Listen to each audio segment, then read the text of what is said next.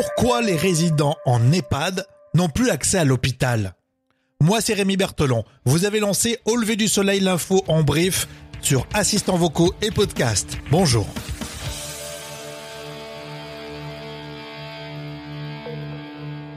Au lever du soleil? Avec Rémi. Ah, c'est vrai, moi je fais pas mon âge. Par contre, toi, t'as pris cher quand même, je trouve. hein.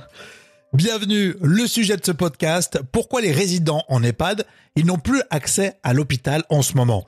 On va écouter Michel Parigo, il est chercheur en mathématiques au CNRS, il est aussi président de Corona Victime, et il démontre en mathématicien une logique qu'on a écoutée sur Combini News. Tout a été fait pour dire les hôpitaux ne sont pas submergés, le système résiste, etc. Mais en fait, il résiste parce qu'on élimine des milliers de personnes qui auraient normalement eu accès à l'hôpital. Alors vous allez comprendre que d'après Michel Parigo, il n'y a pas que des critères médicaux. Là, il y a un critère supplémentaire, c'est le manque de place. C'est-à-dire qu'on est amené à refuser dans l'hôpital des gens que normalement on aurait pris, qui ont encore une espérance de vie, qui auraient pu être soignés et guéris, mais qui ne le seront pas et qu'on va laisser mourir. Et ce constat, il rejoint ensuite l'aspect politique. Ça n'est absolument pas assumé par l'État. On dit par exemple que on favorise le fait de les soigner en EHPAD, alors qu'il n'y a pas de soins en EHPAD. Et le résultat de tout ça, c'est qu'on les laisse mourir dans des conditions qui ne sont pas acceptables, parce que c'est une mort par étouffement. Si on ne fait pas les soins palliatifs adéquats, c'est vraiment une mort très très douloureuse.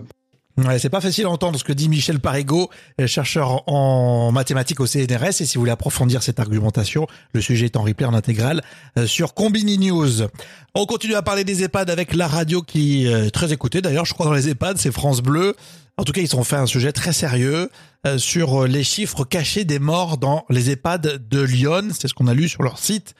Au niveau de Lyon, par exemple, entre 5 et 7 EHPAD sont actuellement concernés par une contamination mais c'est vraiment difficile de savoir à quel point ces établissements sont touchés.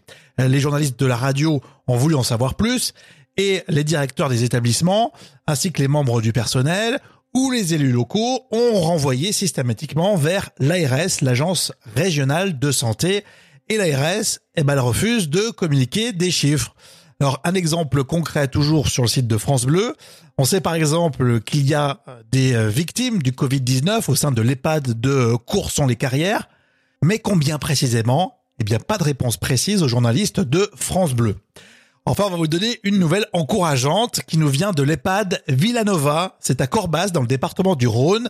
Et cette EHPAD parvient à résister à une contamination du coronavirus car le personnel soignant s'est confiné dans l'établissement pour éviter d'importer le virus.